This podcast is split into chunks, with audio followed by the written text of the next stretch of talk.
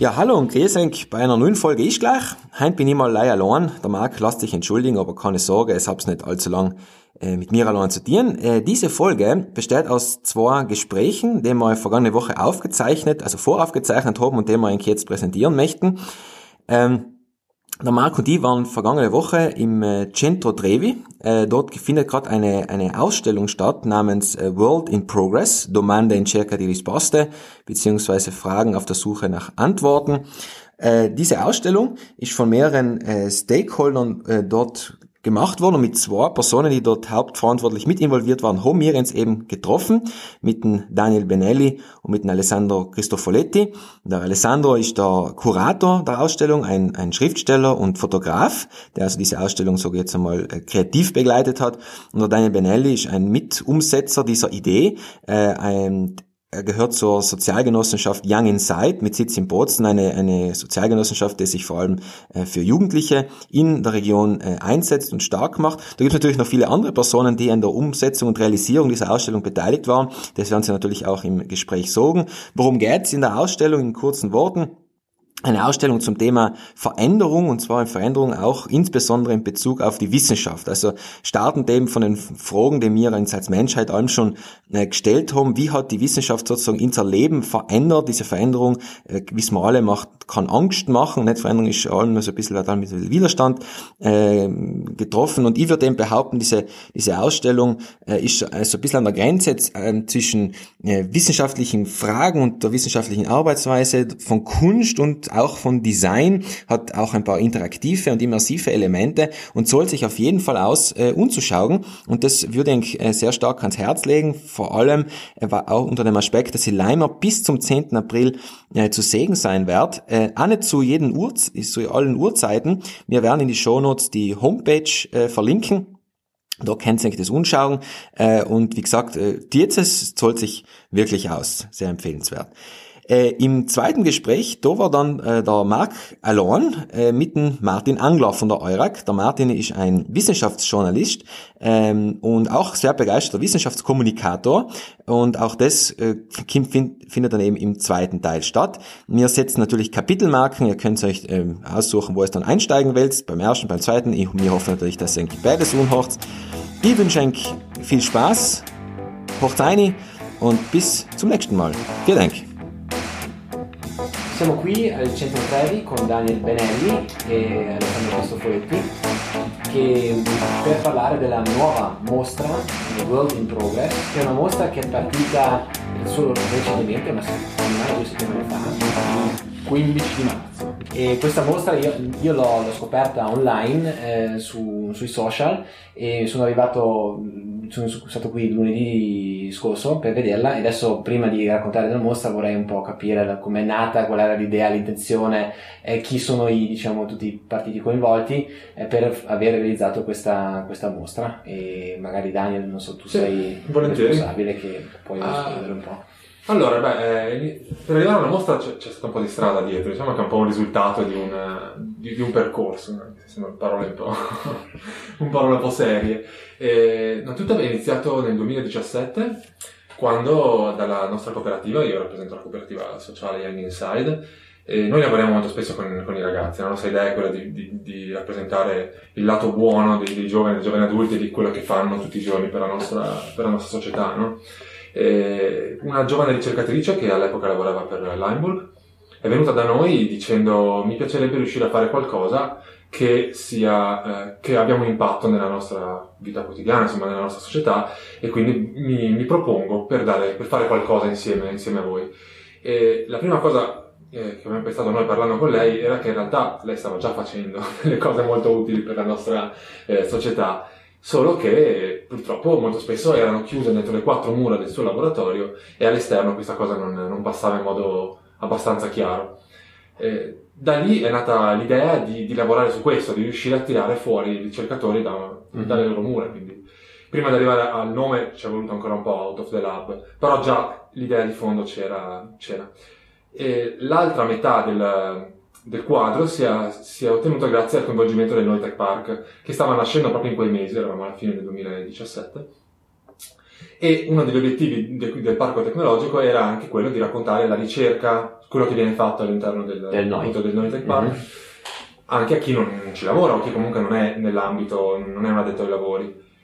Unendo questi due, questi due aspetti, quindi la nostra volontà di raccontare il ruolo degli under 35 e dall'altra parte la loro volontà di raccontare la ricerca eh, fuori dal, dal loro mondo, è nato appunto Out of the Lab. Eh, quello che è successo dopo è stata una, una selezione di 12 ricercatori under 35 di tutti i vari centri di ricerca, ci sono appunto Limburg, Università, Eurac, eh, Fraunhofer, tutti i principali. Avevi dimenticato il Museo di Scienze Naturali, volevo aggiungere? Sì, c'era anche... No. no, non credo, no. No, no, beh. Fa parte sempre dei nostri Sì, sì, sì, pensieri, sì, sì. però non sì. dei, ricercatori. Eh, ecco, quindi abbiamo, abbiamo fatto questa selezione e tra l'altro era bello perché il gruppo di lavoro all'epoca era composto sia da, da, da me e da Elisa Weiss, che rappresenta, rappresenta il Noi Tech Park, ma anche dai due ricercatori che erano venuti a proporre l'idea, sia la ragazza di cui parlavo prima, che poi il suo, il suo compagno, che faceva all'epoca ricercatore per, per un altro ente, e quindi è nato questo gruppo molto carino con i due ricercatori e noi due che cercavamo di, di tirargli fuori, eh, tirare fuori idee insieme a loro. Abbiamo selezionato questi ricercatori, è stato bello vedere quante, sono, quante proposte sono arrivate e, e quello che volevamo fare insieme a questo gruppo era provare a organizzare una serie di incontri sulla comunicazione, appunto, cioè comunicando la scienza e il loro lavoro fuori dai loro canali abituali. Quindi la prima cosa che da fare era una formazione, cioè abbiamo lavorato insieme ad alcuni esperti per creare una cosa abbastanza intensiva, sono due giorni di, di fuoco, eh, per riuscire a dargli quegli strumenti che servivano per uscire, come dicevamo, da- dalla loro scatola quasi mentale, no? Infatti fa sorridere che la prima volta che ci siamo trovati con loro si sono presentati piuttosto ingessati, mi verrebbe da dire, no? quasi con la cartelletta, con la chiavetta USB, con le slide, e li abbiamo un po' fatti, un po' frullati, no? Dopo due giorni che eravamo in- nella sede di Torino nostra, eh, si mangiava insieme, si chiacchierava, è stato proprio bello vedere che nasceva anche un gruppo, no? Mhm. e loro si trovavano a condividere anche quasi dei problemi personali, mi verrebbe da dire, no? Il classico esempio, non so come spiegare a- ai miei nonni cosa faccio durante la cena di Natale, no? E, e quindi era figo vedere questo gruppo che nasceva ed è stato anche utile però al di là della, della condivisione anche proprio per imparare a, a non usare le slide, a non usare tecnicismi, a non usare inglesismi, a non dare per scontate troppe cose. Quindi due giorni intensi E la poi formazione l'avete fatta voi? non l'abbiamo organizzata, L'avete organizzata, ok. però abbiamo chiamato una, eh, un giornalista scientifico che si chiama Giorgio Basotti, se non ricordo male il nome, Basotti sicuro, il nome non lo ricordo, e Erika Villa. Lui è appunto un giornalista scientifico che scrive su molti giornali a livello internazionale e fa formazione. E invece Erika Villa si occupa della comunicazione per la Science Gallery di, di Venezia, quindi sono abituati a raccontare questi argomenti in modi, in modi più nuovi, insomma, diversi. E insieme ai ricercatori a quel punto abbiamo costruito il programma, abbiamo fatto prima una serata aperta a tutti qua al centro Trevi, quindi anche il lato, il lato cultura, no? perché ovviamente il progetto era sostenuto anche dalle politiche giovanili che volevano raccontare il ruolo degli anni 35 e l'abbiamo inaugurato qua, quindi questa viene chiamata la piazza della cultura, no? quindi già sono venuti in un, un posto dove forse non erano neanche mai stati. E poi abbiamo organizzato questi sei appuntamenti insieme ai ricercatori, in cui la sera, durante un aperitivo, proprio molto informale, qualcosa da bere, qualcosa da mangiare, due per ogni sera, raccontavano quello che fanno. Nessune slide, solo immagini, cose molto semplici, e anche la comuni- comunicazione era stata rivolta fuori da lì, insomma anche nei quartieri siamo andati, abbiamo cercato di promuoverlo per, per chi non, non- non si era forse mai affacciato a quel mondo. Ha funzionato molto bene, è stato veramente bello, molto partecipato, ed è andato avanti fino all'estate, fino a giugno. Perché noi abbiamo parlato già nel- in uno dei nostri podcast dell'Art of the Lab, l'abbiamo presentato, abbiamo presentato l'idea perché ci è ovviamente piaciuto subito, Mhm. anche perché un po' è una cosa che ci teniamo anche noi, di portare la scienza out of the ivory tower, no? come si dice, e secondo me per quello questa iniziativa era bellissima. In quanti, eh, quanti hanno partecipato a questi eventi? Credo che in tutto, adesso a memoria, sicuramente diverse centinaia. Eh, penso che siamo stati intorno alle 300-400 persone che sono venute. Ed essendo un formato così anche nuovo, era una sfida, insomma, non era facile. Bellissimo, e, e tanti giovani o erano più già ricercatori che conoscevano l'ambito? Eh, un po' di ragazzi sì che venivano anche grazie al passaparola, grazie agli inviti anche tra, tra di loro, non solo mh, colleghi, ma anche appunto amici semplicemente che venivano ad ascoltare eh, però anche, e questo era forse il nostro obiettivo principale, persone che forse non sono così curiose, cioè sono curiose ma forse non, non hanno tante occasioni o tanta voglia di andare ad assistere a questi, no? Noi facciamo sempre, ci scherziamo sopra, il nostro target è un po' la signora del terzo piano, questo è, questo è il nostro obiettivo e quindi se raggiungiamo lei abbiamo, abbiamo vinto. E, infatti per concludere la, la puntata precedente, eh, siamo andati dalla signora del terzo piano perché dopo questa rassegna abbiamo chiuso andando proprio nel quartiere di Don Bosco dove ci sono queste botteghe di cultura, forse ne avete mai sentito parla- già sentito parlare, sono delle piccole attività culturali, dei, dei, vecchi negozi sfitti che da alcuni anni sono gestiti da cooperative, associazioni uh-huh. che fanno attività culturali nei quartieri, anche loro con, con i ragazzi, sono sostenuti sempre dalla stessa ripartizione. E quindi c'è stata una bella contaminazione tra i ricercatori e alcuni ragazzi di questa, di questa, realtà e poi si è concluso con una, una, serata al parco delle semirurali a Don Bosco e quindi è come, come se avessimo chiuso un cerchio. Hanno iniziato con la loro cartelletta e la chiavetta USB e l'hanno finita con il vice direttore di Focus che ha fatto una chiacchierata con il pubblico e poi seduti al tavolo con signori a passeggio col cane a parlare di scienza all'aperto con la musica è stato veramente, veramente bello. Mm-hmm.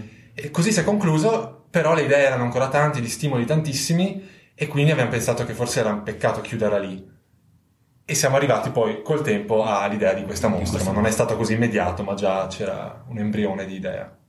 E questo tutto poi, nel, eh, ripeti, nel 2018? Esatto, sì. È finito, l'ultimo appuntamento era settembre 2018 18. di Out of the Lab. E lì avete già pianificato la mostra che si vede adesso nel 103? No, no. in realtà siamo no. usciti da lì con un sacco di, come dicevo, di, di idee, di voglie di fare e poi ci è stata de- data l'opportunità di, di, di, fare qualcos'altro. Ci hanno detto abbiamo qualche la possibilità di darvi ancora qualche risorsa, abbiamo un centro Trevi che potrebbe essere un buon posto dove fare cose, il progetto ha funzionato bene, se volete la possibilità c'è.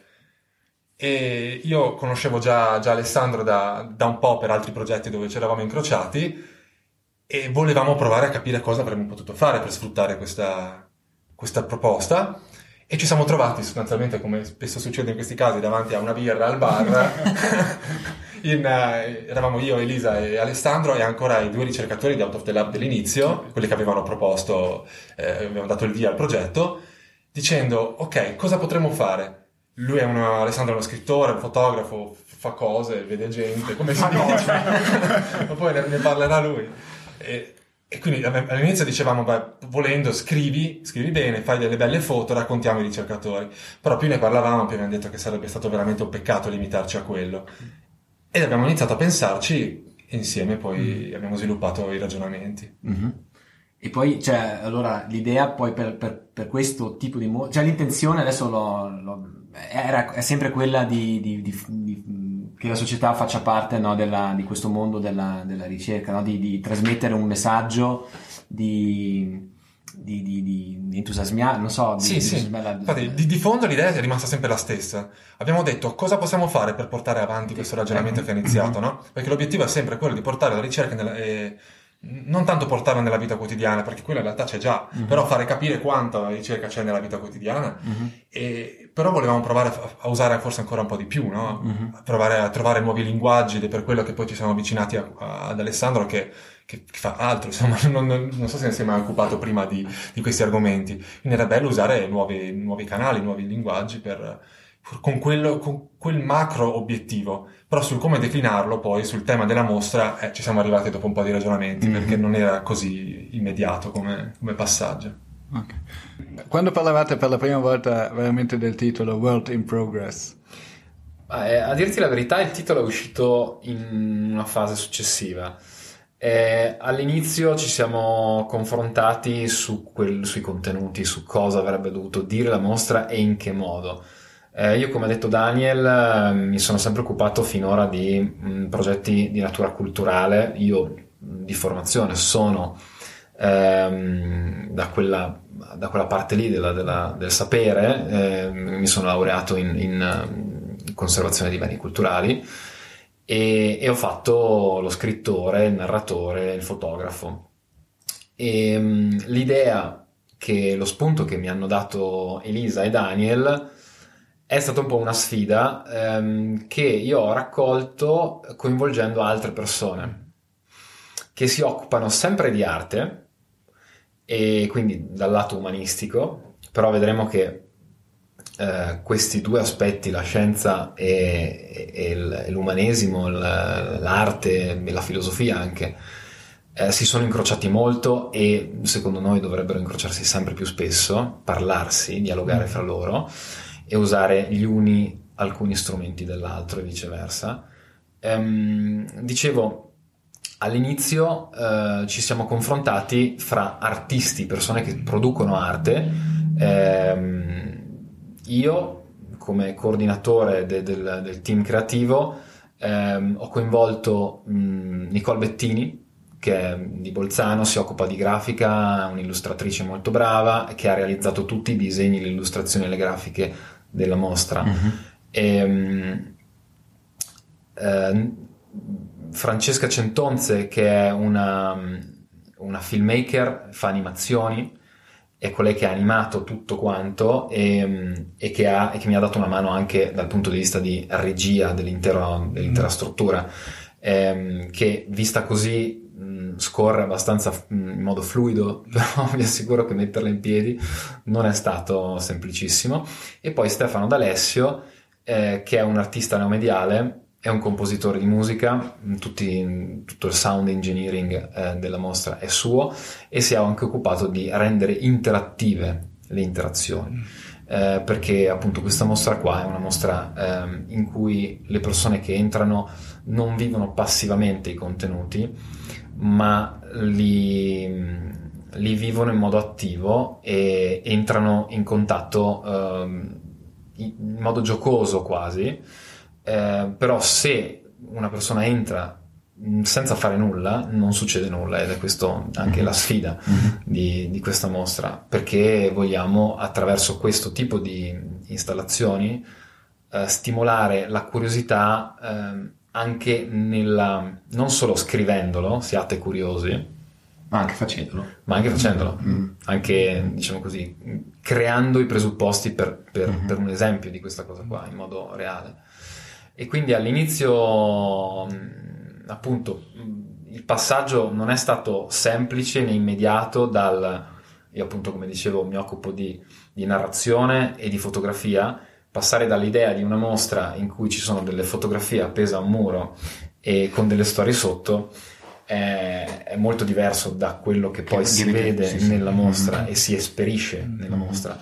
E ci siamo messi attorno a un tavolo, non è stato così semplice rispetto a Uh, agli, agli, appuntamenti che ci davamo con Daniel ed Elisa, che invece quello era il team organizzativo. Noi del team creativo eravamo un po' più deficitati perché um, siamo un po' sparsi in giro per l'Europa. Io e Nicole siamo qui, viviamo qua, eh, mentre Francesca e Stefano vivono a Vienna e lavorano a Vienna. E sono scesi due volte, cioè a gennaio per fare il sopralluogo qui nel centro Trevi e, e, poi per la fase di allestimento a marzo. Ah, tutto il resto dell'attività, tutto il resto del, del, del, brainstorming che ci ha permesso di arrivare a, a elaborare queste, queste, opere, che sono opere originali, opere artistiche che però parlano di scienza, sì. eh, lo abbiamo fatto via Skype. Mm. E, è anche un problema quello, no? C'è una difficoltà in più da superare il fatto di non essere tutti a fisicamente presenti. Certo. Mm. Sì.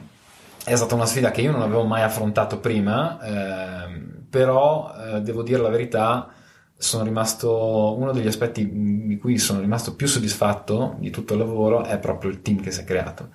Una specie di piccola famiglia che anche se a distanza riesce comunque a confrontarsi e a, e a costruire qualcosa insieme, ciascuno mettendoci il proprio perché le competenze che ho io non le hanno gli altri, non ce ne sono, non ce ne sono sovrapposizioni mm-hmm. di competenze quello che sa fare Francesca lo sa fare solo lei, quello che sa fare Nicole lo sa fare solo lei. E, e quindi ognuno si è sentito mh, mm, preso in causa, messo in gioco eh, egli stesso e ha dato un contributo non solo importante ma eh, necessario, indispensabile, indispensabile sì. Mm-hmm.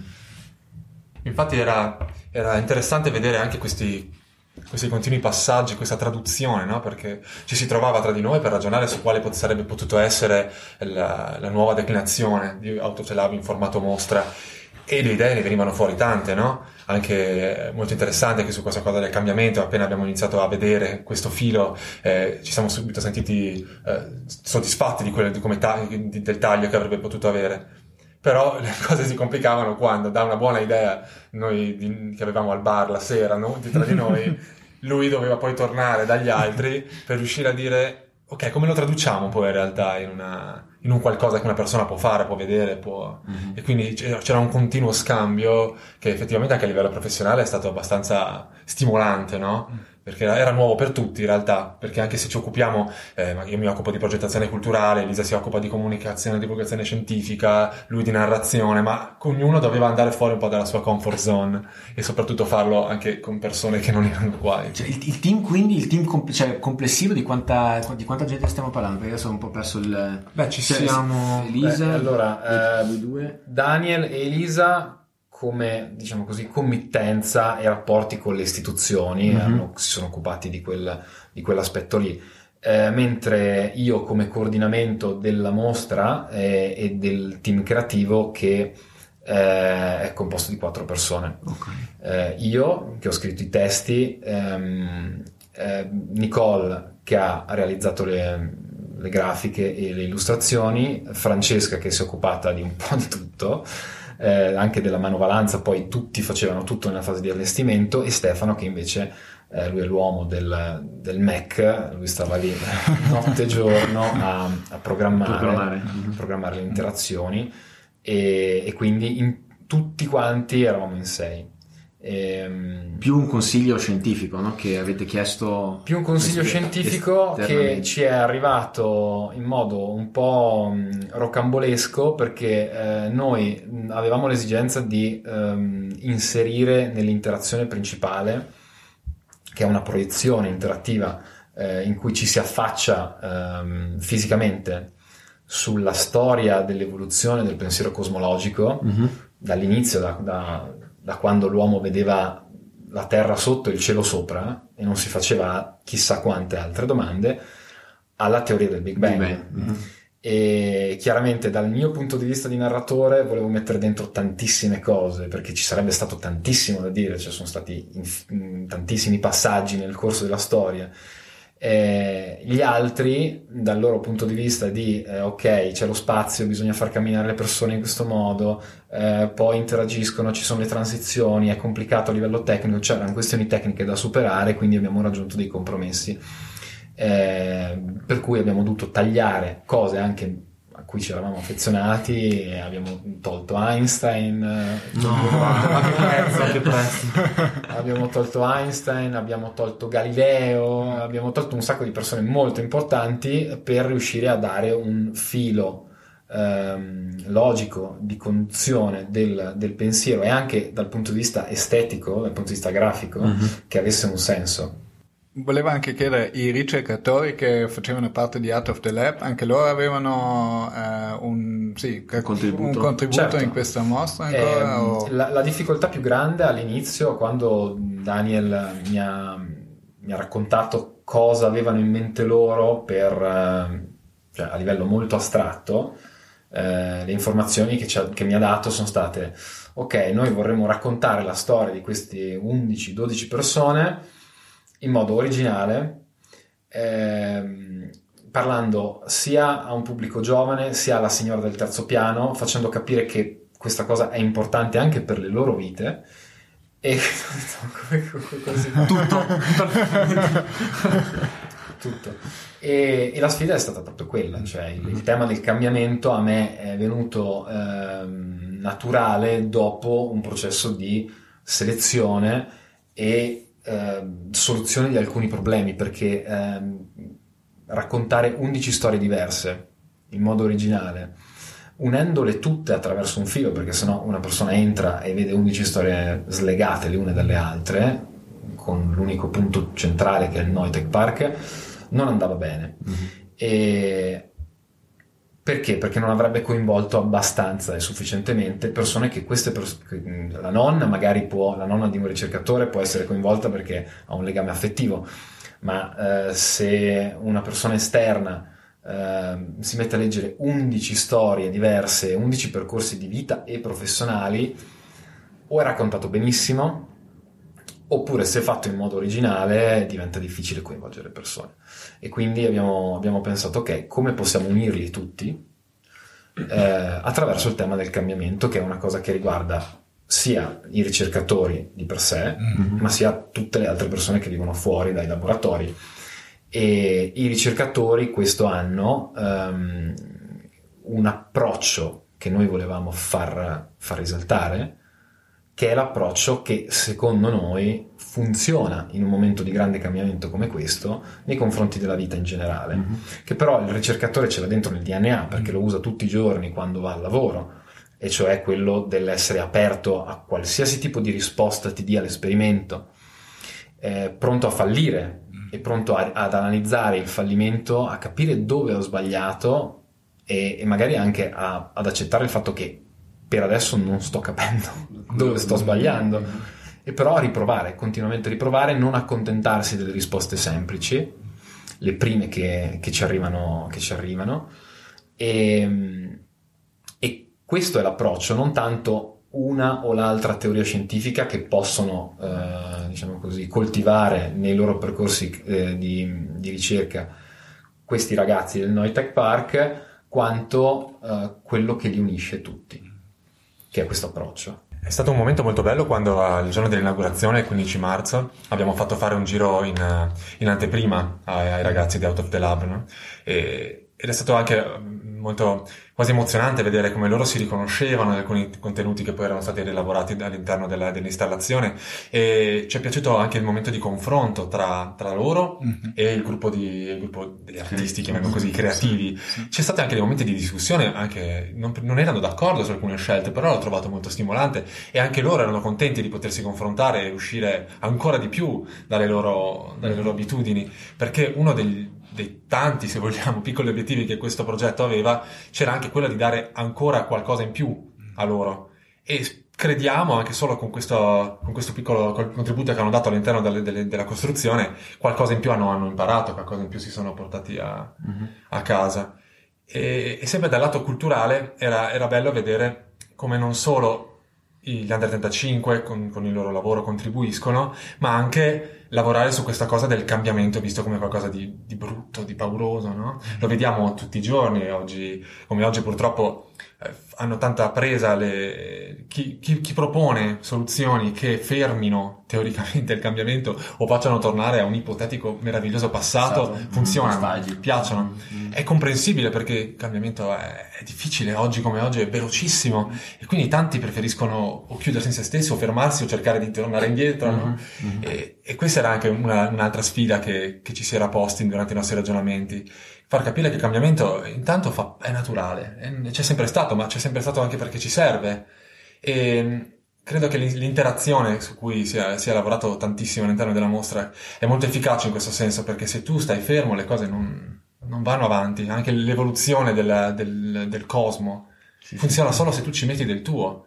E questo vale anche per tutte le altre installazioni. Fatti delle domande, cerca le risposte, così come fanno i ricercatori, lo fai anche tu. Esatto, io, io penso che quella è la stazione, la penultima penso, dove c'era questa parete dove eh, cioè, la gente, cioè i pu- Può fare le può domande. fare le domande e qualcun altro poi chi, chi sa la risposta la mette alla risposta, no? Cioè è quella Sì, l'intenzione. esatto. Eh, io questo l'ho, l'ho ritenuto molto, diciamo, molto bello perché faceva capire in un modo molto, diciamo, mh, eh, Semplice. eh, che tutti noi in verità in un certo senso siamo ricercatori perché io vedo che ogni tanto il pubblico ri- ritiene che, che questi ricercatori no, sono quelli che si chiudono non- ma cosa quelli non sanno niente della vita quotidiana no? invece tutti noi perché tutti noi abbiamo le domande e qualcuno di noi poi porta delle risposte siamo tutti un po' ricercatori in fondo fondo no? è quello io penso che cioè, è, è stata la mia e forse anche la Sì. tua interpretazione di questa penultima io la, dico, io la chiamo penultima stazione perché poi non,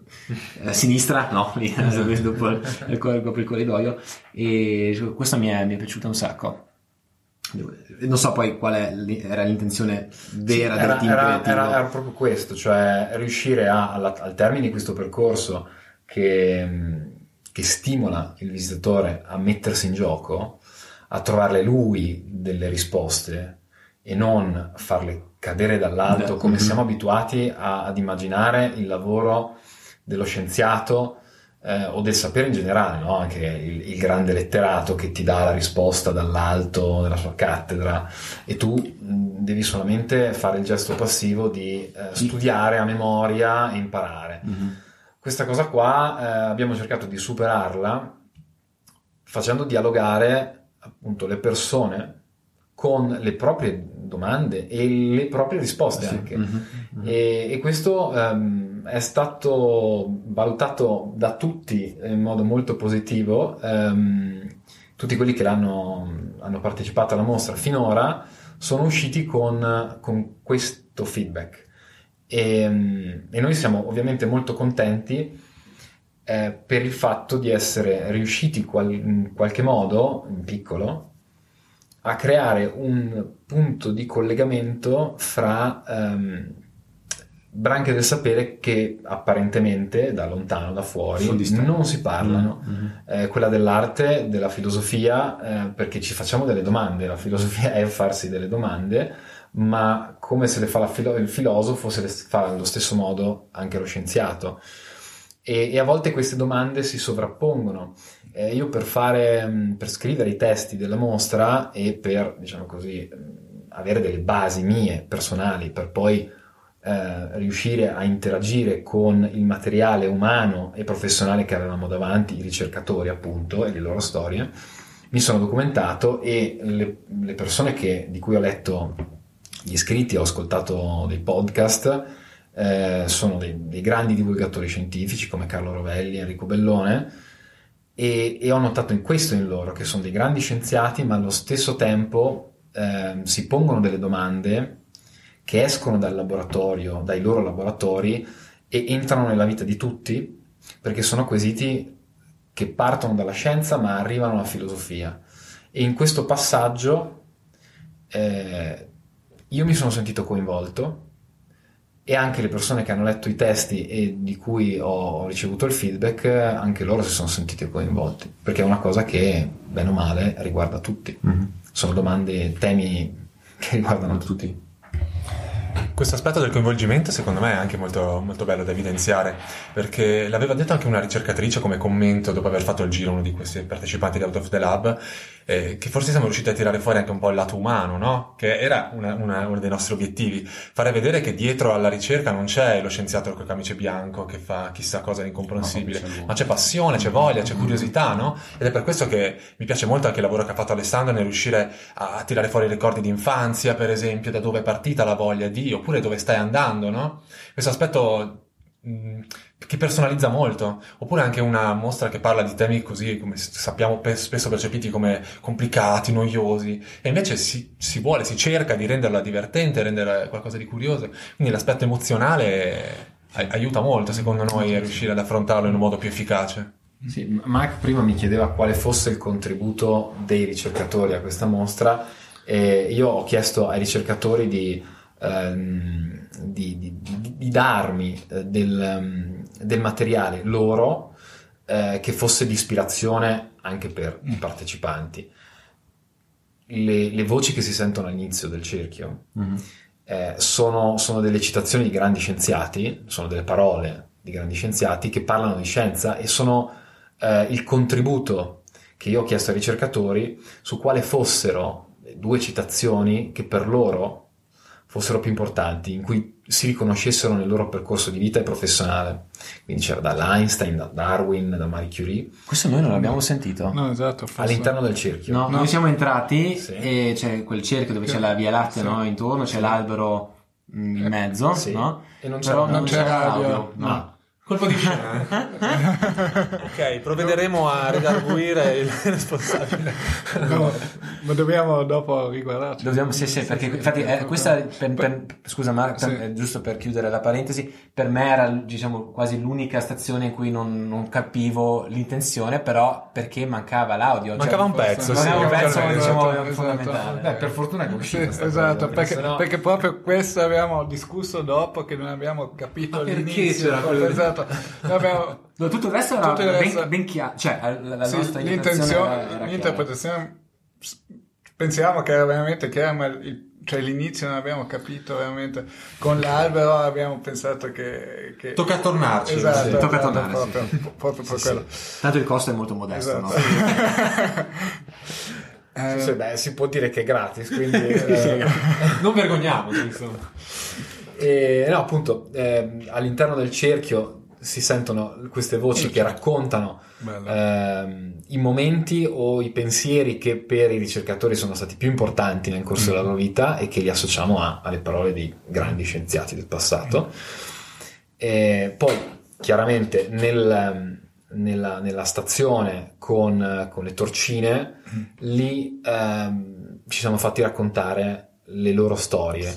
E quindi loro si sono, si sono raccontati, chiaramente ho dovuto fare una sintesi della sintesi perché alcune risposte erano molto lunghe Mhm. e, e ho dovuto cioè, costringere tutto nel- Certo. nell'arco di Sì. due righe e, e però mh, cioè, sono dei flash, dei veri e propri flash ehm, nel buio in cui una persona riceve uno stimolo Sì. e, e uno stimolo a volte non dice nulla, a volte però ehm, Fa la questo- risonanza, no? Quello- questo stimolo risuona nelle persone perché sono cose, soprattutto ehm, quelli relativi al- al- alla prima domanda, no? perché abbiamo fatto ai ricercatori tre domande, da, da- da dove vieni, dove sei in questo momento e dove stai andando, cioè il passato, il presente e il futuro.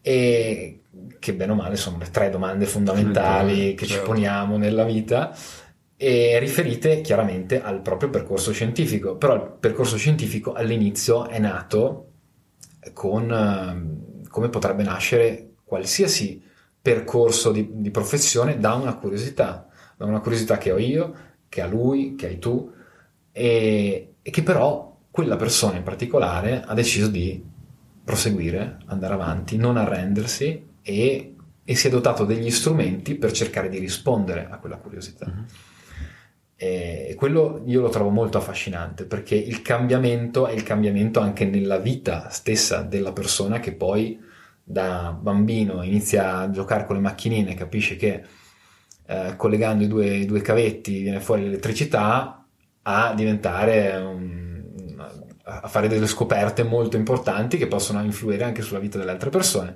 Quello secondo me, quella scintilla iniziale è molto importante anche da comunicare agli altri, perché magari uno quella scintilla ce l'ha da bambino, però non la coltiva abbastanza. Mhm. O non viene coltivata nelle scuole. C'era una frase del primo cerchio che non so di chi sia, te lo volevo chiedere adesso che mi viene in mente. E a un certo punto dice: eh, Non ho particolari talenti, sono solo appassionatamente curioso, no? E questo secondo me rende bene l'idea di quello che, quello che è il lavoro. Chi l'ha detto? Te lo ricordi? Einstein. Einstein, ok. Questo, questo nome non mi è nuovo. Come quando parli di cultura dici oh, Oscar Wilde, sono sempre quelli. Dai, adesso speriamo che abbiamo incuriositi tanti ascoltatori di venire a guardare questa bellissima eh, mostra. Eh, e forse come domanda finale, No, o- ce n'è o- o un'altra. forse, ok, la, La mia mia domanda finale. finale sarebbe quella. ehm, avete detto, cioè il primo step era quello out of the lab, gli incontri, adesso il secondo possiamo dire la mostra. C'è già una terza idea o per il momento eh, Non sa chi, chi rispondere dei due qua. Eh, No. Beh, È, na- è nato un bel gruppo, come diceva Alessandro, e sicuramente la, la voglia di andare avanti su questa strada c'è.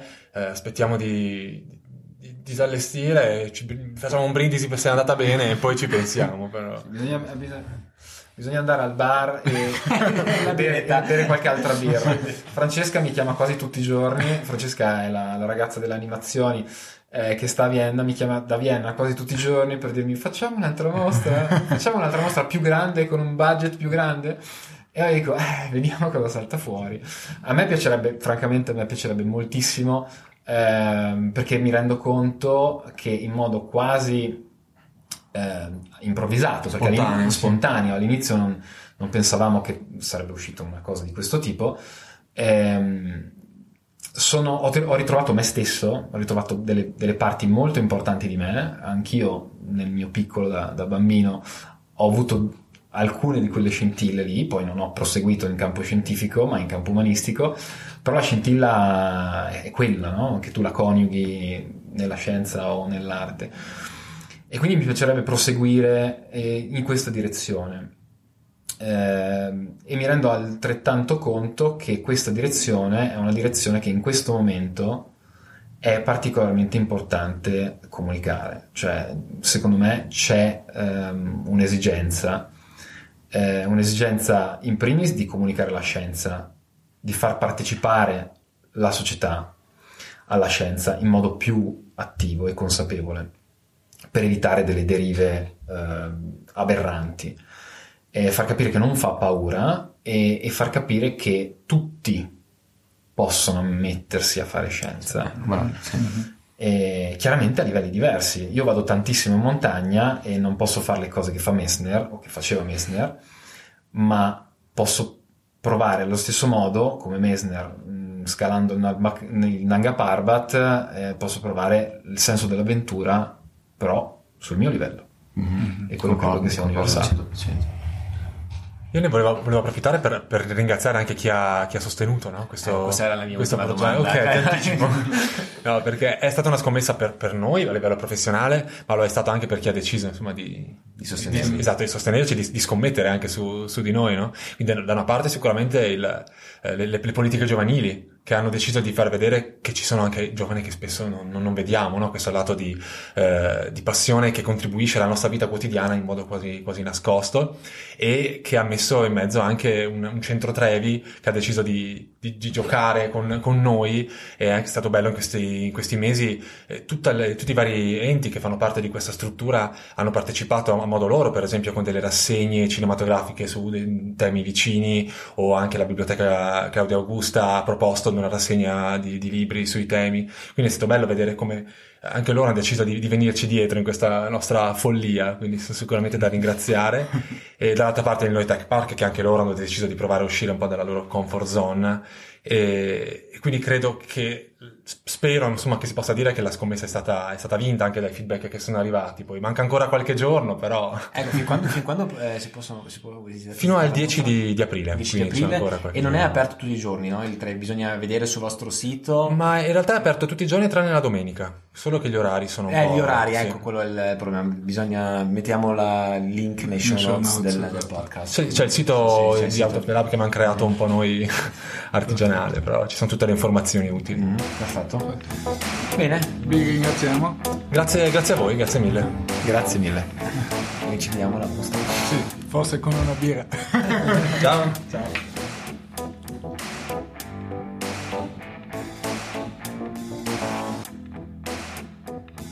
Hallo, grüß euch. Äh, Ich hocke heute da mit Martin Angler und äh, er ist Wissenschaftskommunikator. Er hat sich äh, ein Buch schon selber geschrieben, in seinem jungen Alter muss man sagen, zu Scientific Journalism, also Wissenschaftsjournalismus. Äh, Er beschäftigt sich stark äh, mit äh, der Relevanz von sozialen Medien für Wissenschaftler, was auch ein ganz spannendes Thema ist, mit dem wir äh, über ihn reden werden. Äh, Altmetrics, äh, auch was ganz Neues, was vielleicht viele nicht so kennen. Und äh, Martin, der, der David und ich haben in einem von den ersten Podcasts haben wir ja schon geredet äh, über, über die Dinge und deswegen bin ich froh, dass du heute da bist bei uns und das, oder bei mir, weil der David lässt uns ja eigentlich im Stich heute, gell David? Schöne Grüße. Viel Spaß beim Arbeiten. Aber super, dass du bist. Danke, Martin. Cool, danke dir für die Einladung, auf jeden Fall. Ähm, ja, äh, das Einzige, was ich vielleicht noch korrigieren hat, ist das mit dem jungen Alter, das ist vielleicht nicht mehr ganz so richtig, ähm, aber alles andere, nein, nein, da, da, da gehst schon noch durch. Ja. Schon, schon sind wir alle schon alt. du, Okay. äh, Martin, ganz kurz vielleicht, was interessant ist. Ähm, wie bist du eigentlich äh, zur Wissenschaft gekommen? Was, was waren so eigentlich, äh, was hat dich fasziniert? Wieso war das ein Thema, in dem du dich weiterbilden wolltest, mit dem du dich beschäftigst? Ich meine, ich glaube, wenn man mit dir redet, äh, dann merkt man ganz stark, äh, dass, dass du eigentlich für das Thema brennst und dass dir so eben die Kommunikation von Wissenschaft wirklich eine Herzensangelegenheit ist. absolut. Ich glaube, das, was äh, vielleicht wichtig ist zu erwähnen, ist, dass die Wissenschaft einfach einfach einen großen Einfluss aufs Leben hat, äh, aufs, aufs alltägliche Leben, dass ganz viele Leute Entscheidungen treffen äh, aufgrund ihrer, ihrer, ja, ihres Konsums auch, was sie in der Zeitung lesen, was sie im Fernsehen sehen über Wissenschaft. Insofern ist es voll wichtig, wie Wissenschaft kommuniziert wird, wie sie aussieht. Und äh, logisch ist auch Qualität in dem Moment wichtig. Wie, wie ist die Qualität der Wissenschaft, die produziert wird, und aber auch die Qualität der Vermittlung des Ganzen. Das heißt, wenn es jetzt irgendwie als einmal als äh, hey super, es gibt etwas Neues, ohne es kritisch zu hinterfragen ist, dann wird es vielleicht in dem Moment problematisch, wo Leute sagen, okay, sie wollen jetzt irgendeine neue Behandlungsmethode für eine schlimme Krankheit versuchen Und in Wirklichkeit ist gar nichts dahinter. Nicht? Äh, Gerade wenn du an Homöopathie denkst oder so, ist ja relativ äh, kontrovers, obwohl es eigentlich gar nicht so kontrovers sein sollte. Ja, absolut. Ja. Ähm, und deswegen ist es, ist es etwas, was mir am Herzen liegt, was mir persönlich am Herzen liegt. Äh, Wissenschaft, ja logisch, im, im Studium und so kommst du auf jeden Fall mit Wissenschaft in Verbindung. Ja. Dann noch, äh, war einer, einer von den ersten Jobs war tatsächlich der an der Eureka von mir. Und äh, dann bist du drin im Wissenschaftsbetrieb und dann natürlich, wenn du den Einblick hast, da, wie, wie Wissenschaft sozusagen hauseigen produziert wird, dann ist Ja. das natürlich sehr, sehr spannend. Ja, ähm, gerade weil wir, weil wir eben jetzt sozusagen im Zeitalter der Fake News erleben und, und äh, ich glaube, äh, die Wissenschaft natürlich eine große Rolle hat, sozusagen diese Fake News äh, nicht zu widerlegen, aber vor allem eben Fakten äh, zu bringen, das aber auch nicht oft nicht allen passiert, weil auch Wissenschaftler oft natürlich jetzt gerade dadurch, dass sie ja in die Öffentlichkeit müssen, äh, hin und wieder mit Fakten anfangen zu spielen, beziehungsweise einfach effekthascherischer sein, wie, wie eigentlich äh, gewünscht worden hat oder wie gewünscht sein sollte. Wie neutral muss Wissenschaftskommunikation sein, Martin? Das ist äh, ein großes Rätsel der Wissenschaftskommunikation. Also wir haben einen Schnitt gemacht, weil ein paar Jungs Calcetto spielen können, sind also aber ein bisschen laut, deswegen müssen wir jetzt nochmal die Folge neu machen. Ähm, Martin, ähm, die Frage ist jetzt äh, in einem Zeitalter von Fake News, äh, eben, wo einfach so viele intransparente News auch zur Wissenschaft, warum sind nicht Leute zur Wissenschaft, aber auch zur äh, Wissenschaft, ähm, ist für mich die Frage einfach, wie neutral muss äh, Wissenschaftskommunikation sein und äh, wie schafft man sozusagen den Spagat als Wissenschaftler auch, äh, einerseits äh, die Wissenschaft in Szene zu setzen, seine Forschung in Szene zu setzen, was natürlich extrem wichtig ist. Äh, und wie effekthascherisch darf das sozusagen sein, weil natürlich je mehr Aufmerksamkeit mir meine Wissenschaft lukriert, umso mehr werde ich wahrscheinlich zitiert, umso mehr äh, werden andere Medien auf mir Aufmerksamkeit Absolut. und, und umso wichtiger ist das natürlich und umso besser für meine Karriere. Aber auf der anderen Seite natürlich muss ich ähm, schauen, dass ich das Ganze kontextualisiere und wirklich bei dem bleibe, was es sein soll. Und ich sage, Wissenschaft ist zum Teil einfach unaufgeregt. Und, und die die fragen, wo, wo, wo ist da die Linie? Ähm, auch wenn ich äh, eine Antwort, äh, klare Antwort hätte auf wo die Linie ist, dann wäre ich wahrscheinlich dann reich und hätte mein Geld schon anderswo gemacht. Ähm, die Sache ist die, es ist, es ist tatsächlich eine Gratwanderung. Es ist nicht ähm, pauschal zu beantworten. Nichtsdestotrotz, gerade wenn du Fake News ansprichst, Fake News ist so eine, so eine äh, Problematik, was wir haben, die verbreitet sich unglaublich schnell, unglaublich viral, Geschichten. Und damit sind wir eigentlich schon beim Punkt, das sind Geschichten, was die Leute erzählen. Wenn zum Beispiel äh, Frau XYZ erzählt, dass ihre Kinder nach der Impfung autistisch geworden seien, äh, was wissenschaftlich absolut absurd ist, äh, um es nochmal dazu zu betonen, dann ist das aber äh, eine Geschichte, die die Menschen emotional berührt und selbstverständlich würde es mir genauso als Elternteil. Ähm, nichtsdestotrotz ist es halt einfach so, dass ähm, in der Wissenschaft der Anspruch an Neutralität zum Teil so hoch ist, ähm, dass auf Geschichten verzichtet werden. Und das ist einerseits schade, weil du hast, tatsächlich sehr viele gute Geschichten und das heißt nicht, Geschichte heißt nicht erfundene Geschichte. Denk an die Disziplinengeschichte, an die, an die Geisteswissenschaft. Äh, es ist einfach die Frage, wie erzähle ich das, wie bringe ich das rüber? Und wenn man das irgendwie in der richtigen Reihenfolge macht und zwar so, dass die Leute eine Emotion dazu entwickeln, schauen wir uns von den großen, äh, der großen Gratwanderungen im, im Journalismus, dann hast du eine Chance, gleichzeitig die korrekten Fakten hinzustellen die aber so zu verpacken, dass es äh, auch sozusagen anspruchsvoll ist und dir auch gefällt als Leser, als Zuschauer, als Konsument von der Wissenschaft. Problem ist, dass wir im Diskurs, im Öffentlichen meistens das so haben, dass irgendjemand kommt mit einer Geschichte und dann haben wir die Wissenschaft, die das zu kontern versucht, mit ähm, Fakten, mit Fakten, mit Statistiken und mit Zahlen. Und das allein, Zahlen, äh, die schaffen es irgendwie nicht, Leute zu emotionalisieren. Wenn ich dann sage, okay, äh, Leute 2% der Fälle von, äh, sind von einem gewissen Phänomen betroffen oder Leute 5% der Fälle, das emotionalisieren immer. Und deswegen müssen wir da einfach schauen, ein bisschen mehr ähm, Transparenz reinzukriegen. Erstens mal, wie entsteht Wissenschaft, wie wird sie gemacht? Und das ist etwas, was ganz viele auch versuchen, auch in der, in der Publizistik ganz viele Magazine versuchen. Wie schaut es in den Laboratorien aus? Ähm, wie arbeiten die Wissenschaftler? Und auch in den wissenschaftlichen Prozess ein bisschen Licht einzubringen. Deswegen haben wir ja den ganzen Diskurs, ja, die Wissenschaft arbeitet im Elfenbeinturm. und schafft es irgendwie nicht dort zu kommen. Das ist halt einfach äh, der Mangel an Transparenz und der Mangel an äh, Storytelling. Das ist wieso sein Leben auch eines von den Themen ist, womit ich mich ziemlich stark beschäftige momentan. Eben, du hast gerade gesagt, du beschäftigst dich mit Storytelling. Ähm, eben, ist, sind die Wissenschaftler vielleicht äh, selber schuld, dass, dass Wissenschaft oft nicht verstanden wird und dass eben wissenschaftliche Ergebnisse nicht bei der Bevölkerung ankommen, weil sich das einfach über Jahrzehnte so ein bisschen entwickelt hat. Eben, wie du sagst, die Wissenschaft im Elfenbeinturm, dass wir eigentlich äh, oft Wissenschaft mehr für andere Wissenschaftler machen, wie für die Allgemeinheit. Absolut. Hundertprozentiges Ja zu der äh, Geschichte mit der einzigsten Einschränkung, dass es jetzt nicht unbedingt leider die Wissenschaftler allein sein, äh, sondern das gesamte wissenschaftliche System. Äh, wie, es, wie es im Moment funktioniert, die wissenschaftliche Methode, wie die aufgebaut ist, endet meistens damit, dass äh, kaum man nie als Wissenschaftler mal ein Paper publiziert. Dann ist das für mich gut genug, im Sinne von, ist ein, ein Fachblattel drin und dann ist das in Ordnung. Aber meistens geht es auch schon dort in die Richtung, dass man versucht, in gewisse Fachblatteln reinzukommen als Genau. Wissenschaftler, die ein gewisses Renommee haben. Ja. Und wie du sagst, es ist genau so, dass es dann eher für die wissenschaftliche Community ist. Ja. Und damit hast du halt den Anschluss an die Gesellschaft verpasst. Ne? Absolut, ja. Und die, das zieht sich durch alle Instanzen der Wissenschaft, durch alle Ebenen, auch durch, durchs Funding, durch die Geldgeber, durch die, die Forschungsprogramme, zum Teil die jetzt aber da in der Richtung ziemlich stark aufholen, auch, was jetzt den Ja. gesamten Anschluss an die Gesellschaft äh, mit dazu nimmt. Ja, also grundsätzlich sagst du, äh, ist einfach auch, da- das Berufsbild als Wissenschaftler hat sich sozusagen auch verändert. Der Wissenschaftler macht nicht mehr live Forschung, sondern er ist eigentlich auch verantwortlich sozusagen für die Kommunikation äh, bis zu einem gewissen Punkt. Natürlich vielleicht mit Support von gewissen, von gewissen Fachleuten, wie vielleicht auch dir, aber, aber auf alle Fälle äh, hat sich das Bild schon gewandelt. Sozusagen der Wissenschaftler, es wird erwartet, dass er heute äh, in die Öffentlichkeit geht. Unbedingt. Und das ist ja, es ist ja so, dass Wissenschaft zum Teil ja auch schon öffentlich gemacht und diskutiert hat. Wenn du dir anschaust, der, der gesamte Diskurs äh, in gewissen oder bei gewissen polemischen Themen, und das findet ja online statt. Das sind ja die Wissenschaftler, die sich zum Beispiel über Twitter austauschen oder über Facebook. Und dort, auch, dort entstehen sogar Forschungsprojekte. Das heißt, dort treffen sich dann Leute, die was, äh, vielleicht irgendeine Problematik bei einer gewissen Studie feststellen und dann eine Folgestudie daraus machen und das nochmal richtig beleuchten. Also da passieren eigentlich ganz, ganz coole Sachen. Super, eben du hast jetzt eh gerade den, den Bogen zu den Social Media für mich gespannt, was eh super ist.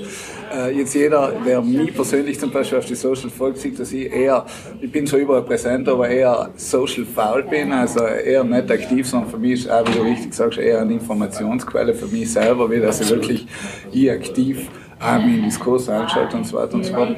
Jetzt, äh, du hast gesagt davor, Wissenschaft soll Transparenz schaffen, äh, muss Transparenz schaffen. Äh, jetzt äh, Transparenz in Social Media ist natürlich eine ganz schwierige Sache, weil eben in der Fülle von News, die man auf der Timeline hat, wird eher Transparenz äh, ja, äh, nicht wirklich geschaffen, sondern eher Chaos. Da ich manchmal sagen. Deswegen, wie geht der Wissenschaftler deiner Meinung nach mit Social Media richtig um? Und äh, vielleicht später, aber da können wir auch später noch eingehen, äh, Tipps für einen, für einen Wissenschaftler, eben, äh, wieso soll er das machen und was bringt es ihm effektiv? Okay, also äh, wie du richtig sagst, das ein, einerseits ist, ist es ja so, dass die Social Media tatsächlich auch Verwirrung stiften können, was jetzt den gesamten äh, Konsum belangt. Einerseits. Andererseits sind wir alle in sogenannten Filterbubbles, also in, in irgendwelchen Blasen, wo wir da leben. Ähm, und wir kriegen die, die News so maßgeschneidert anhand unserer Interessensgebiete, die wir irgendwie ausgedrückt haben, in, in, entweder indem wir etwas liken oder etwas kommentieren oder sonst was. Und das fließt ja alles in die Systeme ein und kommt ja wieder raus. Ja. Insofern ist es, wie du sagst, für, für Wissenschaft auch ziemlich schwierig, irgendwie da ähm, outstanding zu sein und wirklich aufzufallen und da, und da gut rauszukommen. Äh, es gibt es gibt eben äh, einen Workshop, den ich mache eben speziell über Social Media für, für Wissenschaftler, wo einfach auch, es darum geht, Geschichten so einzudampfen. Und das ist vielleicht der Punkt, dass man, dass man das schafft.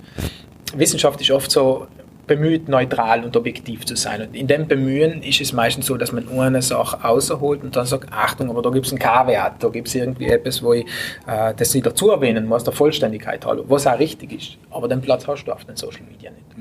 Grundsätzlich zu betrachten ist natürlich die relativ geringe Aufmerksamkeitsspanne. Das heißt, wenn du nicht sofort auffallst durch ein ziemlich äh, äh, ein gutes Bild, ein klares Bild, wo jetzt nicht, äh, nicht ein Gruppenfoto auf einer Konferenz oder so, sondern wirklich äh, ein klares Bild, wo vielleicht jemand tatsächlich äh, DNA-Probe nimmt oder irgendwas. Ähm, dazu eine gute, eine gute Headline, ähm, einen guten Titel, einen guten kleinen Teasertext, der nicht mehr als ein, zwei Sätze lang sein darf. Sonst, man weiß es einfach aus den aus die ganzen Umfragen, aus den Statistiken, dass es tatsächlich dann im Raum kommt und dass die Leute nicht, sozusagen nicht die Stamina haben, das wirklich ja einzulesen. Und man weiß auch dazu, und das ist vielleicht noch das Allerschlimmste, dass es eine Tendenz dazu gibt, dass die die Leute nicht draufklicken. Das heißt, die Konsumenten auf Social Media haben tatsächlich 60 Prozent klicken nicht ein. Das heißt, die sehen nur das, was auf dem Social Media Feed steht. Und dementsprechend ist es ein bisschen äh, problematisch, dass man dann überhaupt so weiterkommt und sie dann die Substanz lesen. Okay, okay. Spahn, hast du, hast du jetzt für uns irgendwelche Zahlen, äh, zum Beispiel äh, eben von Wissenschaftlern, die auf Twitter, Facebook aktiv sind und anderen, die nicht, äh, tut sich das zum Beispiel in die, in, äh, ja, in die wie oft wird der Paper zitiert? Gibt es irgendwelche Zahlen, die, die du uns nennen kannst, ob sich da was ändert? Es gibt, es gibt tatsächlich äh, Studien, die sagen, dass, dass es einen Effekt hat, was man irgendwie äh, online auch ein Outreach macht als Wissenschaftler, das, das kommt dann wieder zurück äh, sozusagen in, in, die Forschung mit ein. Da gibt es zum Beispiel äh, eine Studie, die kennen die stated, da steht drin, dass du, wenn du gut bist auf Twitter, wenn du viel Outreach machst auf Twitter, dass du dann äh, um Faktor 11 deine Citations erhöhst, also deine Zitierungen. Das ist schon äh, enorm, ja. relativ viel. Also und, und, natürlich jetzt auch mit dem ganzen Neuen, mit den mit den äh, neuen Metriken. Das heißt, wie man Wissenschaft dann misst mit den Alt Metrics. Die messen ja zum Beispiel deine Präsenz online. Äh, dort weiß man, ah, das übertragt sich letzten Endes auch wieder in Geld, äh, in Forschungsgeld. Das heißt, die Funder haben natürlich einen großen äh, Anreiz, die da auszufinden, die zu sehen. Äh, und wenn sie, das, wenn sie die bemerken, dann ist natürlich auch die, die Visibility, die Sichtbarkeit ist natürlich da ein großer Faktor, dass dann wieder mehr Geld in neue Projekte einfließen kann.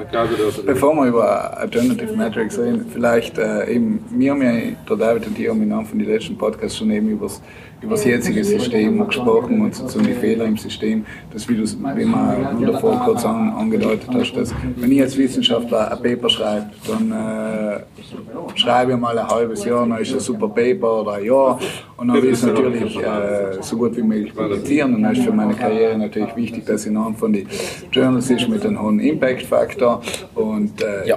natürlich ist eher schwierig in den Journals zu publizieren, aber eben, wenn man ein, gut, ein gutes Produkt hat, dann will man es natürlich dann auch den Journals unterbringen. Und meistens ist es so, man schreibt eben, dann schickt man das ein, dann gibt es ein Review eben. Der Review wird meistens wieder von Wissenschaftlern gemacht, äh, gratis natürlich. Ähm, danach danach äh, macht man die Änderungen danach das ganze Layoutieren und so weiter ist bei vielen Journals auch, dass wieder beim Wissenschaftler äh, ein Großteil hängen bleibt. Also Wissenschaftler macht es so, äh, die Gast, in Gastteilarbeit natürlich. Ja. Absolut. Äh, und danach zum Schluss ist man ein super das äh, aber äh, kein Open Access hat oder eben für ein Open Access muss man wiederum zahlen. Ich meine, die Provinz hat ja jetzt seit kurzem zum Glück äh, mhm. Funding für Open Access, was ich genau. sehr gut finde. Aber ich sage, grundsätzlich muss schon wieder noch die öffentliche Hand für Open Access Kosten zahlen. Äh, und, und also die öffentliche Hand zahlt öfters für gewisse Sachen. Die Wissenschaft arbeitet extrem viel, der meistens auch von der öffentlichen Hand finanziert hat. Also das System in sich ist ja im Grunde pervers. Ja. Absolut. Äh, das, das, Publikationssystem, das wir im Moment haben, ist, ist skandalös. Äh, du hast nirgendwo, ich glaube in keiner Branche weltweit hast du so, so hohe Gewinnmargen wie, wie in der wissenschaftlichen Publikationsindustrie. Das ist eine Maschinerie, das, das kann eigentlich keiner mehr wirklich, äh, also es seien eben die Open Access Versuche, die wirst du jetzt langsam mit einsteigen, aber auch dort werden sie, wie du sagst, ihre Finanzierungsmöglichkeiten finden. Du reden wir von Gewinnmargen von 37, 40 Prozent so um den Dreh. Und das, das ist natürlich Wahnsinn. Und vor allem eben, wie du sagst, was voll schlimm ist, ist, dass beim Wissenschaftler eigentlich der Großteil der Arbeit landet. Ganz viel eben ein in puncto Qualität. Das heißt, wenn es dann darum geht, um ein Peer Review zu machen, werden wieder die Wissenschaftler herangezogen. Ähm, die machen das sozusagen freiwillig, äh, unbezahlt. Und auch dort muss man sich fragen, wo ist dann dort dann der Anreiz für einen Wissenschaftler, das nachfristig, der kriegt ja keine Anerkennung dafür. Ja, absolut. Das sind eben auch so Punkte, wo man sagt, warum eigentlich immer nur den Impact Factor und immer nur den Age Index äh, ja. zur Selbstbeweihräucherung nehmen und nicht den ganzen, wo du einen Mehrwert schaffst als Wissenschaftler, so wie der Peer Review zum Beispiel. Genau. Warum nicht das auch irgendwie anerkennen? Das ja. ist, das ist äh, ein Katastrophensystem im Moment. Und das ist eigentlich dazu da, dass und man auch selber weiß man mittlerweile, dass es einfach auch die Wissenschaft so dermaßen verzerrt und beeinflusst, dass man da eben und jetzt sind wir wieder, da schließt sich der Kreis, nicht mehr neutral sein und nicht mehr objektiv sein, sondern allein schon die Auswahl der Journals, allein schon Cell ist, ist, ja schon, ist ja schon verzerrt, weil du versuchst ja in ein gewisses Journal einzukommen. Und das gewisse Journal hat halt, äh, das hat halt Redakteure da auch und die haben gewisse Themen, die sie gerne forcieren würden. Das heißt, viele andere Themen sind da schon ausgeschlossen. Dazu kommt, die großen Journals sind eigentlich alle im, im äh, englischsprachigen Raum angesiedelt. Das heißt, äh, Journals, wo es jetzt darum geht, um kleine Sprachphänomene auf, auf regionaler Ebene zu untersuchen, die gehen komplett, die gehen komplett unter. Die Forschung verschwindet leider. Und da müssen wir uns echt die, die Frage stellen, inwiefern dann letzten Endes das große Geld der großen Journals das beeinflussen darf, dass wir tatsächlich keine neutrale Wissenschaft mehr haben. Genau, eben. Und jetzt sind wir genau bei dem Punkt, wo wir schon waren, nämlich bei den Alternative Metrics. Äh, eben, wie kann man das ändern oder ist das ein Versuch, das System zu ändern und äh, vielleicht auch für unsere Hörerinnen und Hörer, was, was sind Altmetrics? Weil ich glaube, nicht jeder wird das vielleicht kennen, den Begriff. Absolut. Also bisher, wie du schon gesagt hast, gibt es ja die, die traditionellen Metriken, das sind einfach Messwerte, wo wir versuchen, die Wissenschaft, die Qualität der Wissenschaft zu beziffern. Auch. Äh, und das sind, das sind halt letzten Endes dann Zahlen, die rauskommen, an denen wird sowohl die wissenschaftliche Arbeit als auch der, wissenschaftliche, der Wissenschaftler selbst gemessen. Ähm, traditionellerweise sind das der Impact Factor, sozusagen das Renommee vom, vom Journal verpackt in eine Zahl. Oder Age Index in gewissen Disziplinen, vor allem naturwissenschaftlich, äh, medizinischen. Äh, das in Wissenschaftler selber beziffert. Wie gut bist du? Wie oft bist du publiziert worden? Wie oft bist du zitiert worden? Äh, das basiert also alles auf, wie viel publizierst du und wie viel äh, nennen die anderen Leute in ihren Studien. Äh, das ist halt, hat halt natürlich seine Fehler, wie dass die Leute anfangen, eben, wenn das mein Messwert ist, dann versuche ich dann natürlich nach oben zu schrauben. Indem ich mich selber zitiere zum Beispiel. Zum Beispiel, indem ich mich selber zitiere. Aber auch die Journals, auch die großen Journals, die haben zum Teil Richtlinien, wo drin steht, dass du tatsächlich dazu aufgefordert bist, als Autor, die zu zitieren und auch andere Studien aus dem Journal, weil es halt dort natürlich wieder das Renommee, den Impact Factor vom Journal auch. Und die Alternative Metrics versuchen das jetzt nicht in dem Sinn zu ändern oder abzuschaffen, das System. Weil das ist so tief verzahnt mit der Wissenschaft, dass, dass es im Moment auch nicht einfach so auskriegen kannst. Und ähm, indem du das nicht auskriegen kannst, hast du natürlich die Challenge und die Aufforderung, das irgendwie zu erweitern. Das ist das, was die Alternative Metrics machen. Was die Alternative Metrics machen, ist, sie versuchen dem eine andere Dimension zu verleihen. Im Moment ist die Bewertung der Wissenschaft vor allem in der Wissenschaft. Und die Alternative Metrics sind einfach andere Messwerte, die versuchen, das einzufangen, was du zusätzlich machst, was du auf Twitter machst, was du auf Facebook machst, wie oft deine Studien von Blogposts erwähnt werden, wie oft deine Studien in sozusagen in Online-Artikeln von äh, Zeitungen und Zeitschriften erwähnt werden. Aber auch wenn du in einer Studie zum Beispiel Daten machst äh, oder Daten erhebst und die dann äh, sozusagen irgendwie verarbeitest und bereitstellst und die vielleicht gerade im Open, Open Data Sinne oder für zusätzliche Studien bereitstellst. Das sind alles Geschichten, die kommen dazu mit ein, weil oft wird ja viel mehr produziert als das Paper selber ist ja, ist ja der reine Selbstzweck zur Publikation. Aber was ist, wenn jetzt zum Beispiel eine Studie macht, die in im Rahmen derer ihr ein, ein, Stück Software produzieren? Das existiert ja auch. Da haben ja auch Leute mitgearbeitet, Informatiker vielleicht. Ähm, und die kommen dann damit damit auch zu erwähnen. Also es geht dann weg von reinen äh, Autor sein von einer Studie zu den Beitragenden. Also da, da wird viel mehr davon eingefangen, wie Wissenschaft sozusagen dann produziert und aber auch wie viel, und das ist der wichtige Punkt, bei der Gesellschaft ankommt. Weil in dem Moment, wo ich, wo ich tatsächlich äh, sagen kann, so oft wurde es in den Medien, kann ich dann auch sagen, aha, das ist zumindest möglicherweise bei der Öffentlichkeit umkommen, bei der Gesellschaft wieder umkommen. Weil eben, wie gesagt, es ist ja so, dass vieles von, von der Öffentlichkeit, äh, von jedermann, von uns allen, äh, über die Medien aufgefangen wird, was jetzt Neues an der Wissenschaft äh, und in der Wissenschaft passiert. Ja, absolut spannend. Also was ich mir aber allerdings frage, ist äh, eigentlich das, eben, ändert das vielleicht nicht mehr den Wissenschaftsbetrieb, dass ich als Wissenschaftler eben den Druck habe, mehr nach außen zu gehen. Dass ich sage, okay, ich muss eben aktiv sein, ich muss schauen, dass meine Wissenschaft promotet wird. Aber eben genau wiederum das Problem auffällt, dass eigentlich äh, ja, Transparenz nicht geschaffen wird, weil es gibt auch die Socials Problem von den Bots, dass ich das natürlich äh, steuern kann, äh, wie, wie oft äh, was äh, getweetet wird, kommentiert wird. Ich kann befreundete äh, Wissenschaftler trotzdem fragen und sagen, du, mache eine Recommendation von meinem Paper auf die Socials oder ich kann einen Outreach eben zu Journalisten machen, die ich kenne und sage, du, also ich sage, es gibt extrem viele Möglichkeiten, das trotzdem zu steuern. Und deswegen eben einerseits ja super, eben, dass das System dazu führt, dass vielleicht als Wissenschaft stärker in die Öffentlichkeit geht. Auf der anderen Seite, ja, es bewertet auch nicht wirklich die Qualität der Wissenschaft. Ja und nein. Also äh, du hast mit dem ersten Part völlig recht. Völlig recht. Es ist natürlich wieder eine quantifizierbare Methode, um, um irgendwie einfach Leute Zahlen auszuziehen. Wobei, was die Altmetrics ein bisschen besser machen, ist, sie versuchen es ins Verhältnis zu setzen. Sie kommen dann zum Beispiel mit, mit äh, Geschichten, wo ähm, das zum Schluss nicht mehr als einzelne Zahl kommuniziert wird, sondern tatsächlich eben das in Kontext setzt und sagt, aha, im Vergleich eben zu den und den gleichen Zeitraum produzierten Papers scheint es einfach besser auf äh, oder ist zumindest besser bei der Öffentlichkeit umgegangen. Absolut recht hast du, wo du sagst, okay, in dem Moment, wo es quantifizierbar ist, haben die Leute natürlich einen Anreiz äh, zu bescheißen. Äh, das gilt für Wissenschaftler wie in jeder anderen Branche in, in der Welt auch und das ist natürlich äh, ein großes Problem, das die Altmetrics nicht lösen, sondern leider auf eine andere Dimension transportieren. Letzten Endes, letzten Endes lösen sie das nicht. Das Einzige, was sie eben dazu machen, ist, ähm, sie versuchen das halt ein bisschen einzufangen und der Wissenschaft zu helfen, aus dem Elfenbeinturm ein bisschen rauszukommen. Was vielleicht in dem Sinn lobenswert ist. Und die Frage nach der Qualität ist halt die, ja, wie messe ich denn Qualität? Was ist denn Qualität für mich? Und die Frage muss sich jeder Wissenschaftsbetrieb Genau. selber Ja, stellen. ja. Ist ja für mich leider die Zahl, die Anerkennung in der wissenschaftlichen Community, dann gehen die alten Metriken perfekt in Ordnung.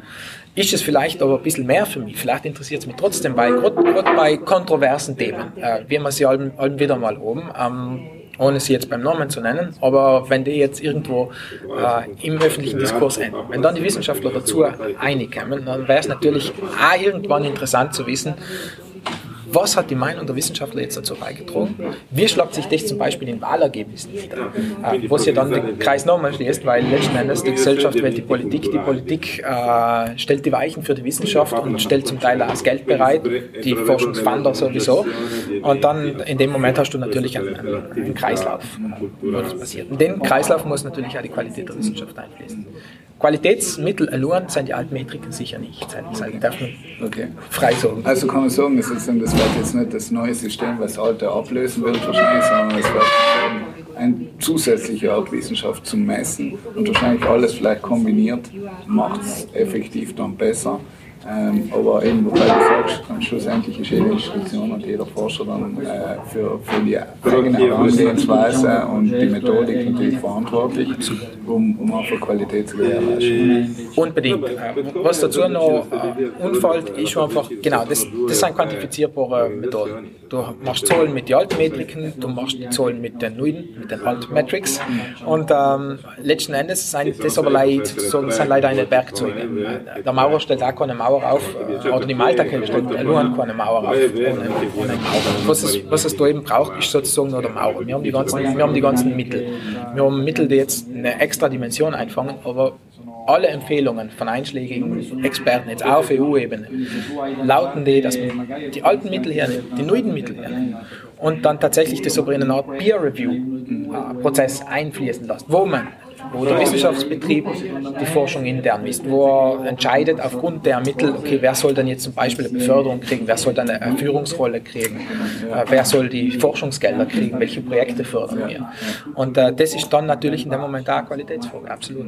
Und sobald Zell ist, die Ironie an der Sache ist natürlich, der Peer Review intern muss natürlich in sich selber auch wieder gefördert werden. Äh, sonst haben wir wieder die gleiche Situation wie mit den Papers, nämlich dass viele Leute viel Idealismus einstecken, aber selber nichts rauskriegen. Und das ist leider kein Anreiz. Ja, also ich glaube, äh, vielleicht auch abschließend, äh, ich bin der Meinung, als Wissenschaftler musst du ja ein Interesse haben, dass eine Wissenschaft auch gelesen wird, dass, dass äh, vielleicht die eine oder andere, das eine oder andere Forschungsergebnis in der Gesellschaft dann landet, ob das äh, dann in, politisch umgesetzt wird oder ob das äh, eben zu, zur Verbesserung der Lebensweise führt oder was auch immer. Ich glaube, grundsätzlich hat jeder Forscher das Interesse natürlich, weil äh, man forscht ja nicht für sich selber im Grunde äh, oder wahrscheinlich eher seltener. Gerade wenn man ja so wie mir in der die öffentliche Hand sein, äh, muss man das Interesse haben. Und, und ich glaube gerade in der Südtiroler Forschung recht, äh, jetzt eine kleine Tradition hat, aber immer noch eine sehr, sehr kleine ist, umso wichtiger, dass wir kommunizieren, was nach außen geht. Und äh, eben, deswegen, ich glaube, es ist extrem wichtig, äh, dass wir das heute auch besprochen haben und äh, dass du uns da ein paar uno Äh, ich finde es super, dass du da in dem Bereich die, die Vorbilder und äh, dass du da weitermachst. Und, äh, das brauchen wir in Südtirol. Ja, voll cool. Ja, jederzeit. Du, vielen Dank, Martin. Äh, Danke dir, danke. Und äh, der Martin ist übrigens auf Twitter erreichbar. Wir werden äh, seinen Twitter-Account werden wir dürfen in die Shownotes nachher einbauen. Super. Und da siehst du auch, was er schon schon alles macht. Er schreibt ja noch für viele Zeitungen und so weiter und so fort. Äh, und ich glaube, wenn ihr jetzt irgendwelche Fragen habt zu den Themen, die wir heute besprochen haben, dann ist er sicher, oder Martin? Mich eigentlich jederzeit melden. Per Twitter, per E-Mail. Alles passt. Okay, super. Danke vielmals. Danke, danke. Ist gleich.